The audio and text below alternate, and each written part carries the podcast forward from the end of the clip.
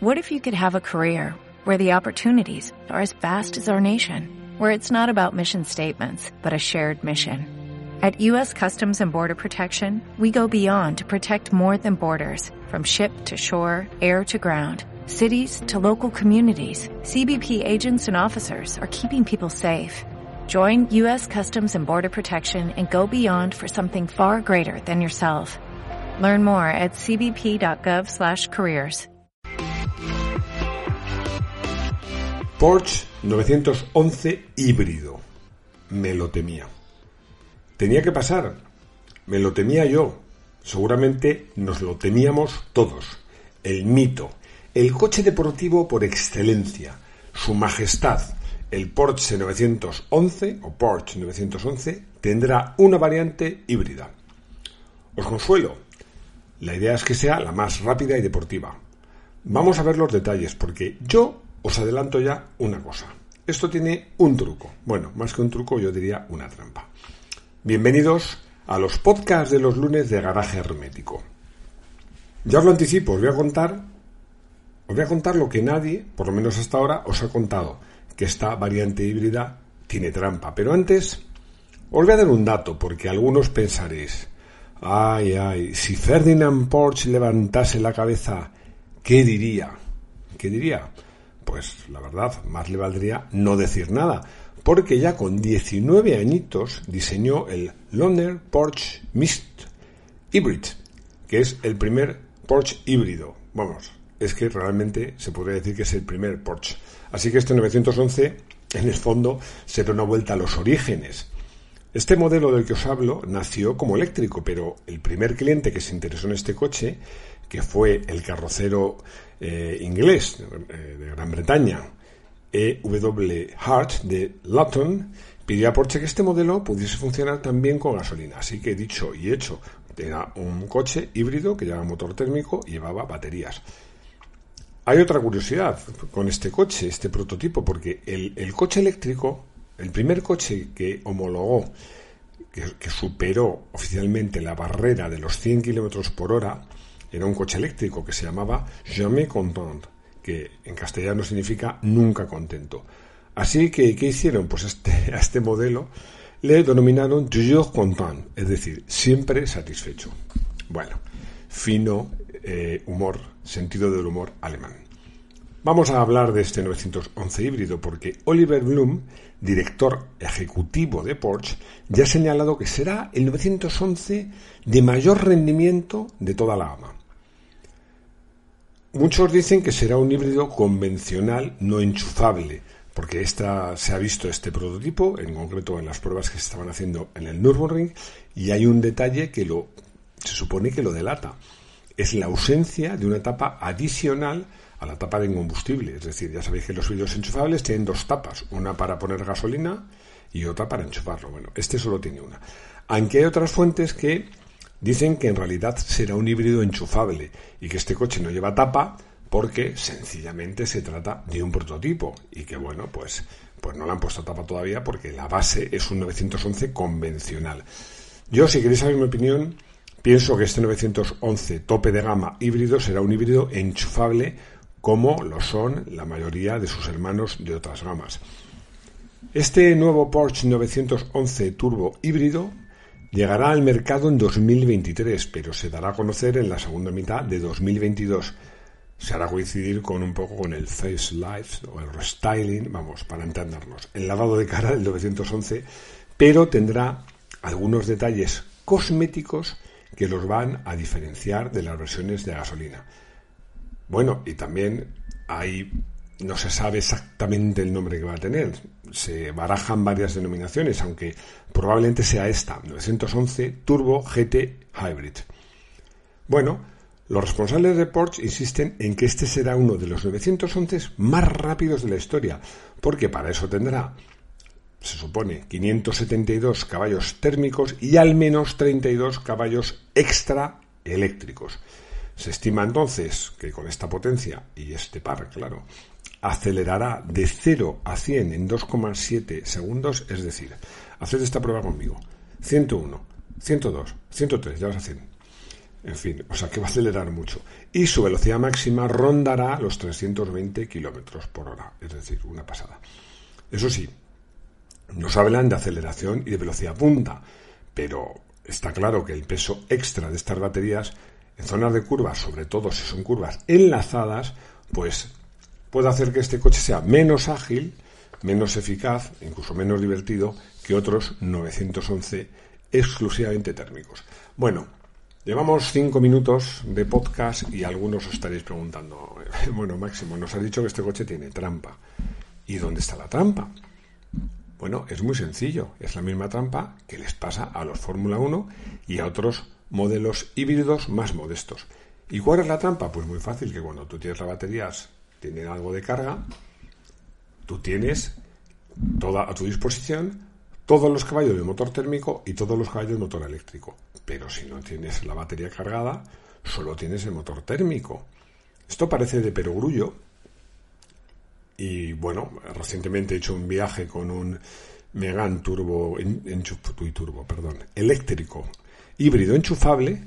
Y claro, cuando bueno, cuando como no iba, iba muy rápido, iba más o menos respetando, respetando los límites de velocidad, entonces cuando tenía que acelerar o llegaba a una subida, pues podía acelerar y tenía todos los caballos disponibles, tanto del motor térmico como del eléctrico, porque ya sabéis que en este coche, como en todos los híbridos modernos enchufables, cuando el motor térmico no le pides toda la potencia, parte de esa potencia la dedica a cargar la batería si están casi a cero. Pero ¿qué pasaba cuando llegabas a una cuesta muy pronunciada, veo con el coche cargado? Pues cuando se acaba la carga de las baterías, te aparece una tortuguita y te dice prestaciones limitadas. Y tu coche ha perdido todas las prestaciones del modo eléctrico porque no hay corriente en las baterías. Diréis, bueno, pero esto, a ver, en un Porsche de 600 caballos o más, sumando los dos motores, no es problema. Bueno, es un problema en un Fórmula 1. En un Fórmula 1 si quieres hacer una vuelta rápida en entrenamientos, necesitas antes dar una vuelta para cargar la batería, porque si no, no vas a disponer de la potencia extra del motor eléctrico. ¿Por cuál es la trampa? Pues que no es verdad que este coche siempre tenga la potencia de los dos motores sumada. Lo tendrá cuando tenga que las baterías. Y efectivamente, por carretera abierta, un coche con tanta potencia, siempre va a haber potencia extra para poder cargar la batería. Pero si decides rodar en circuito y vas mucho tiempo a fondo, pues es muy probable que se te acabe la batería y entonces te vas a encontrar con que no tienes, claro, el, motor térmico, si exiges toda la potencia, no va a poder cargar las baterías. No vas a tener toda la potencia que se supone que tiene que tener. Es verdad, es verdad que en un coche de este nivel de prestaciones este problema es menor, porque aún sin baterías correrá un montón, y sobre todo se va a dar en circunstancias muy escasas, porque incluso en circuito ir mucho tiempo a fondo con este coche no es fácil. Pero que sepamos que eh, estos coches híbridos enchufables o híbridos normales, cuando te, te, dan la potencia total y suman el motor térmico y el motor eléctrico, que sepáis que cuando no hay batería no hay motor eléctrico. Así de fácil. Esa es un poco la trampa. Pero bueno, vamos Vamos a seguir hablando de otros temas, esto yo creo que ha quedado claro. ¿Dónde van a ir las baterías, que no van a ser pequeñas ni pocas, en este coche? Porque se supone, hay fuentes que dicen, porque el coche tiene los cristales y la luna trasera tintada, que van a ir donde van los asientos de las plazas posteriores, que como sabéis en 911 son para niños o simbólicas o para dejar el abrigo y, y el maletín. Pero hay otras fuentes que, en mi opinión, eh, mejor informadas, que dicen que las ventanillas tintadas es sencillamente para ocultar el interior del prototipo y que lo que pasa es que las baterías van a ir delante porque al final es una forma de, de alguna manera, corregir el, mal reparto de pesos mal reparto de pesos por el motor, que como sabéis va descolgado por detrás del eje trasero, que tiene un 911. Bueno, también aprovecho para deciros una cosa, que no lo he dicho antes, pero que todos lo sabéis ya, que lo importante no son si el motor eléctrico proporciona 32 caballos o más extra. Lo importante, sobre todo acelerando y sobre todo desde baja velocidad, es que el par motor que tienen los motores eléctricos es brutal y se entrega de forma completamente inmediata. Ya os decía que Porsche ha estado probando esta nueva versión en el circuito de Nürburgring y que, bueno, en la unidad de pruebas que, yo he visto por ahí algunas fotos espías se ve que monta el súper potente y eficacísimo sistema de frenos carbocerámicos que son casi como de Fórmula 1 y que además son eternos que probablemente sean opcionales pero que realmente en este coche, con, por el nivel de prestaciones que anuncia y por el peso extra de la batería, que va a ser como ir con un 911 con cuatro plazas, pues va a ser muy recomendable. También os digo que, desde el punto de vista estético, el frontal de este prototipo, que ha estado rodando por Alemania, es prácticamente idéntico al de 911 Turbo de la generación actual, aunque hay detalles que desvelan que se trata de un modelo híbrido, como entradas de aire mayores y en distintos sitios, los faldones laterales y los paragolpes que son tipo turbo. Y luego por detrás la salida de escape, que esto yo creo que honestamente creo que es más un gesto que algo realmente imprescindible. Ya sabéis que el Porsche 911 Turbo lleva cuatro salidas de escape, que es una forma de demostrar que ahí vamos. sale potencia, se quema gasolina a lo bestia, ¿no? Y este solamente lleva dos. Y luego, claro, hay otra pista para saber que este coche es híbrido, que es la pegatina de color amarillo que distingue a los vehículos o eléctricos o eh, híbridos, por cierto, híbridos enchufables, porque yo sigo pensando que este coche acabará siendo, cuando se presente, como os digo, a finales del año que viene, híbrido enchufable. Bueno, y también este coche, como no podía ser de otra manera, tiene cambios en la transmisión, transmisión, que es modificada para permitir albergar en su interior el motor eléctrico que es de pequeño tamaño y que todo eso forma un conjunto muy compacto y que no ocupe mucho espacio. Y otro de los cambios es que afecta al sistema de tracción, que también es total, pero que claro, al tener un motor eléctrico, pues ya un poco enreda, y la idea es que el tren delantero pueda llegar a tener hasta un 50% del par. Bueno, he hablado de los frenos carbocerámicos, pero huelga decir que el sistema de frenos cuenta con el sistema eléctrico que permite recargar eh, la carga de la batería, o sea, recuperar la energía en las frenadas, sobre todo en las frenadas que no sean a lo bestia. Bueno, vuelvo un poco a lo que estábamos hablando. Si, este coche va a ser híbrido enchufable o no enchufable. Yo os he dicho que mi opinión será, será híbrido enchufable. ¿Por qué? Porque yo me temo lo peor. Que haya un híbrido enchufable que sea la estrella de la gama pero que a lo largo de estos años que le quedan los 911 de la actual generación, todos los 911 acaben siendo lo que se llama híbridos ligeros con baterías más pequeñas y motores de 48 voltios. Bueno, es que esto además por temas de homologación pues eh, va a ser casi imprescindible.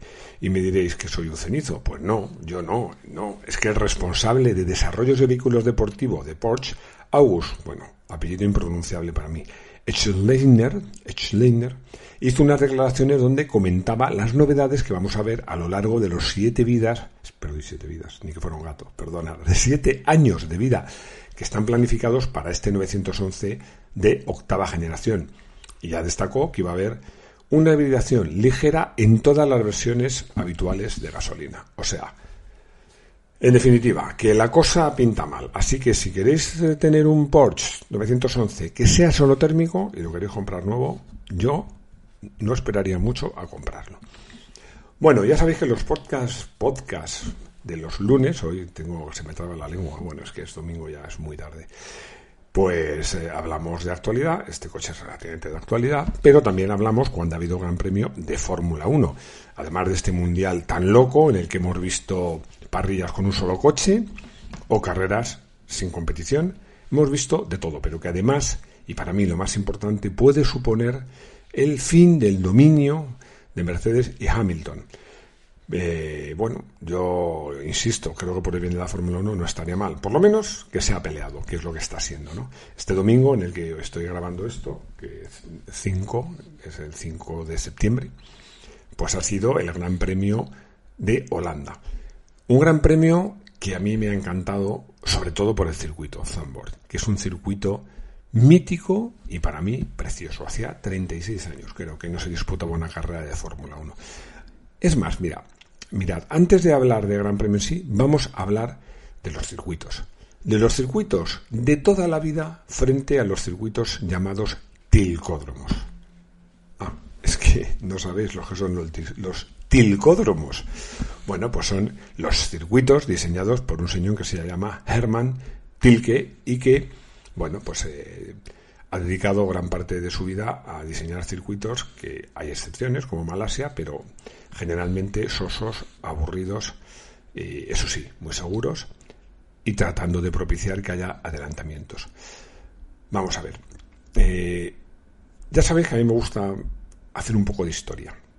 ¿Cómo empezaron las carreras de coches? Ya lo sabéis. Primero las carreras de coches eran entre ciudades, con carretera abierta. Luego, como veían que la gente se mataba, pues dijeron, esto no puede ser.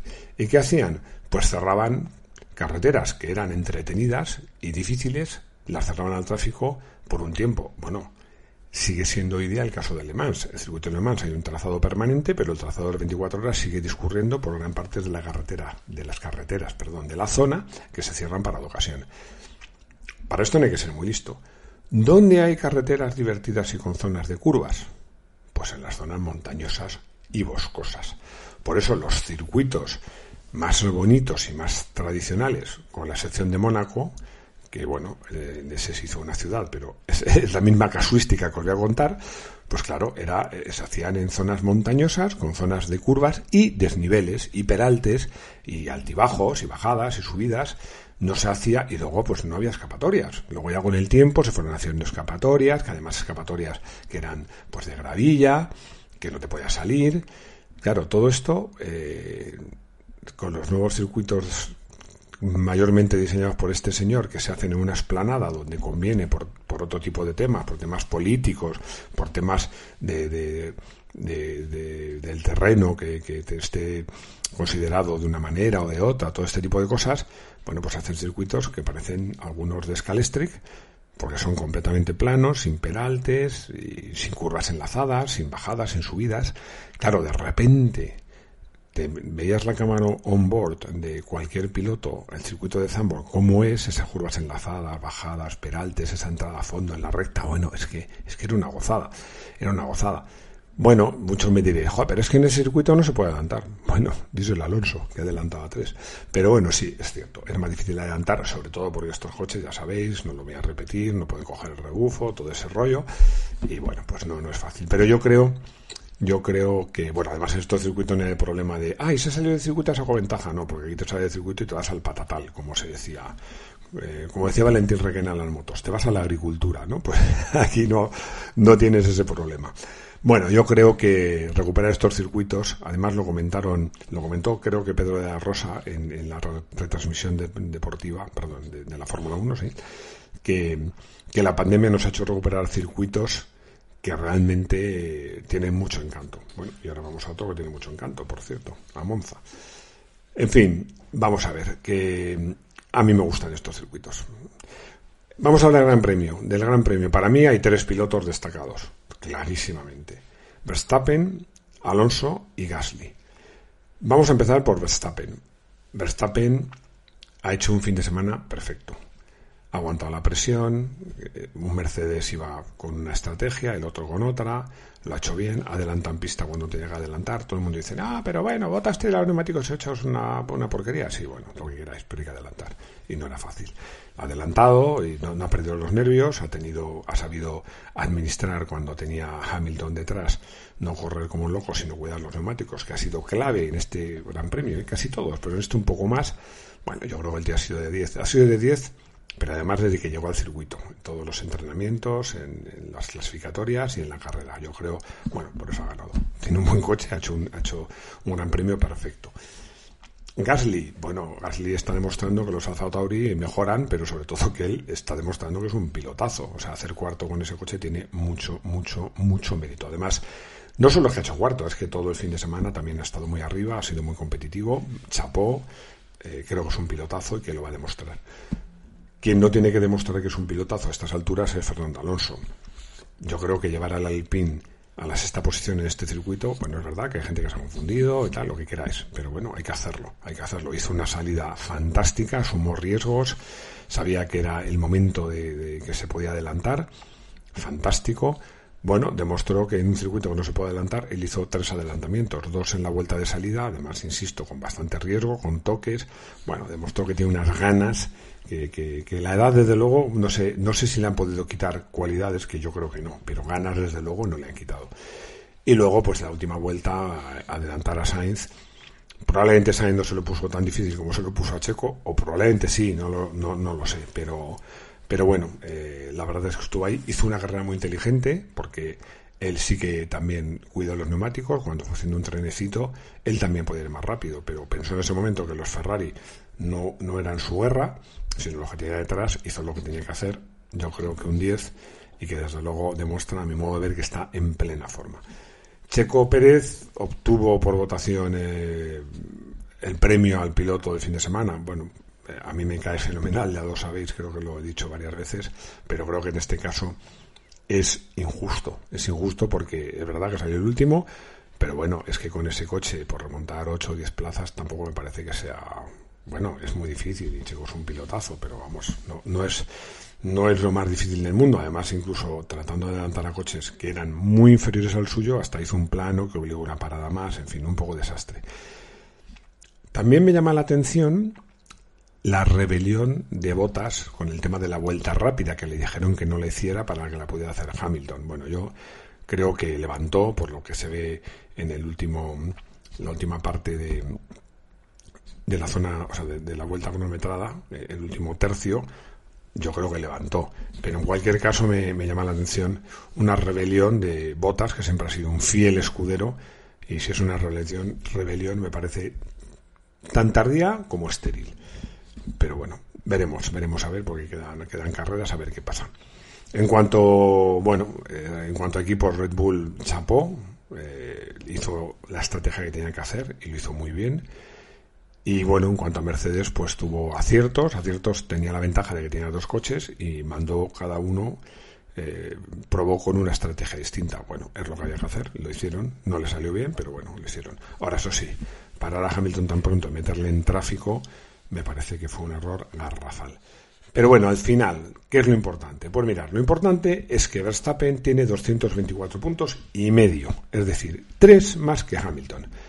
Bueno, o sea que el Mundial está abierto, está reñido y que las dos carreras de mala suerte, mala suerte digo entre comillas, porque recibí ayudas siempre del equipo Mercedes de Verstappen, pues parece que ha pasado y están ahí los dos. Sí que os digo una cosa, bueno, el tercero de botas muy lejos. Sí que os digo una cosa. Yo apostaría por Verstappen, pero no solo porque me apetecería que, esta era híbrida no la ganaran, no ganara la misma marca y casi el mismo piloto todos los campeonatos, sino porque al final, pues como podéis eh, ver, resulta que, que Verstappen ha ganado siete grandes premios y Hamilton cuatro. Bueno, además nos quedan nueve grandes premios nueve grandes premios de una temporada que está siendo muy, muy loca y en la cual, pues la verdad es que puede pasar absolutamente de todo. Así que, bueno, yo creo que va a merecer la pena hablar de este mundial y que este mundial está siendo sorprendentemente bastante, bastante más ameno de lo que cabía esperar de la última temporada de la era híbrida. Bueno, y hasta aquí ha llegado el podcast, que trato que siempre que sea de 20 minutos, pero es que me enrollo mucho. y como no está Rodrigo para regañarme, pues entonces me enrollo lo que me da la gana. Bueno, os agradezco que estéis ahí escuchándome, agradezco muchísimo vuestros comentarios, tanto los positivos como las críticas, como las sugerencias de temas, porque este en concreto ha sido la sugerencia de uno de vosotros. Así que nada, insisto, muchísimas gracias por estar ahí y bueno, pues ya nos veremos en nuestro canal de YouTube, en las redes sociales, o nos oiremos o me oiréis aquí en los podcasts de los lunes y todos los podcasts de Garaje Hermético. Hasta pronto.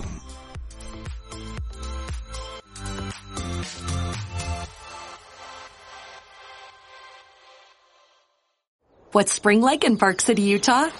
Imagine waking up on a bluebird day to ski the greatest snow on earth at two world-class resorts, Park City Mountain and Deer Valley.